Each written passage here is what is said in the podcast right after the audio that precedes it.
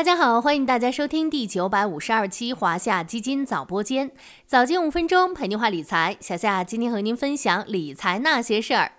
二零二四年终于来了，小伙伴们新年好啊！元旦假期虽然只有三天时间，但依然有不少小伙伴奔往祖国的大江南北去欣赏美景。据中国国家铁路集团有限公司消息，为期五天的元旦假期铁路运输预计发送旅客六千三百万人次。民航局的数据则显示，元旦假期全国航班量预计将达四点九万班，同比增长约百分之八十五点五。如果说在大冬天还有什么能够吸引大家在户外活动的，那去东北看雪、滑雪应该榜上有名。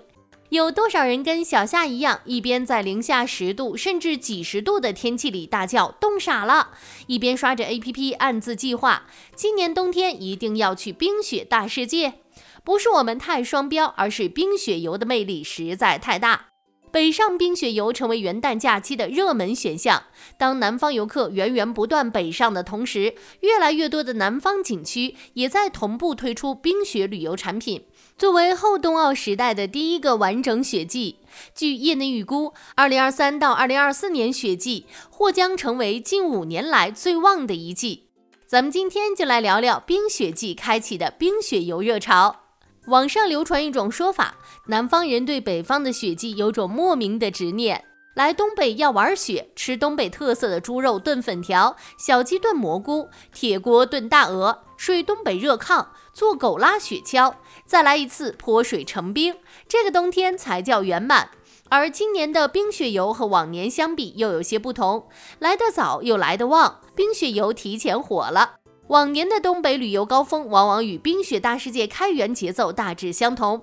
要从十二月中下旬开始，但今年外地游客有些迫不及待，很多冰雪景点还没营业，各项数据却早在十一月份就开始火起来。先看铁路和民航部门的数据，就拿大家普遍比较感兴趣的哈尔滨为例，十一月份哈铁发送旅客六百一十二万人次，同比增长百分之四百九十八点二，其中哈尔滨同比增长百分之五百一十三，亚布力同比增长百分之一千三百零八，客流量都超过二零一九年。这种情况在这个月得到了延续。十二月上旬，哈尔滨省内机场日均进出港航班量约为五百班，运送旅客约六万人次，两项数据也均超过二零一九年同期水平。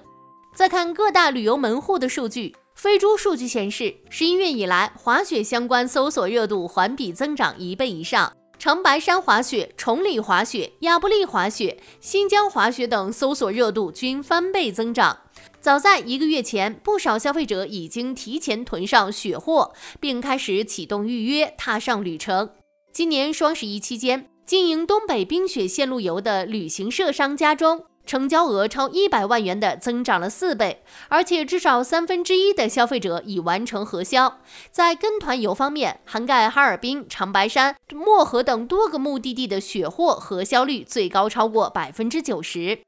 用网友的话来说，来得早一些，虽然看不到冰雪大世界这些热门景点，但能错峰感受一下东北的风土人情，也是一种前所未有的体验。往后看，今年冰雪游的市场热度预计还将提升。为什么这么说呢？一方面，随着冰雪大世界开园，雪博会开博。冰雪游正式进入旺季节奏。另一方面，国际雪联单板及自由式滑雪大跳台世界杯等多项国际、国内顶级冰雪赛事举办，也让大家重新把目光聚焦到冰雪运动中来，激发了大家参与冰雪运动的热情。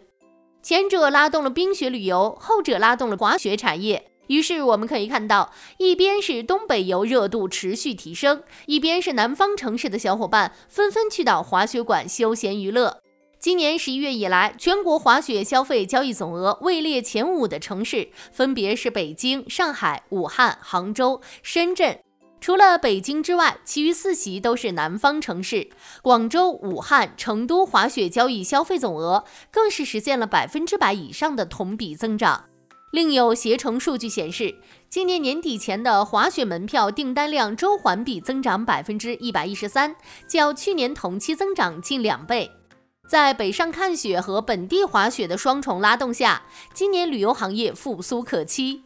最后，咱们来看看这个冰雪季旅游业都有哪些投资机会。一是冰雪运动产业。根据中国冰雪旅游发展报告二零二三预测，预计二零二四到二零二五冰雪季，我国冰雪休闲旅游人次有望达到五点二亿，冰雪休闲旅游收入将达到七千二百亿元。二是传统旅游产业链，包括航空、酒店、景点、餐饮、出行、休闲服务等细分产业链。中国旅游研究院预计，今年全年国内旅游将达五十五亿人次。国内旅游收入将超过五万亿元，分别恢复到二零一九年的九成和八成以上。小伙伴们也可以关注小夏家的旅游 ETF，代码五六二五幺零，一键布局旅游产业链相关机会。最后再次祝大家新年快乐，朝暮与岁月并往，小夏会一直在路上陪伴大家，共赴诗和远方。好了，今天的华夏基金早播间到这里就要结束了，感谢您的收听，我们下期再见。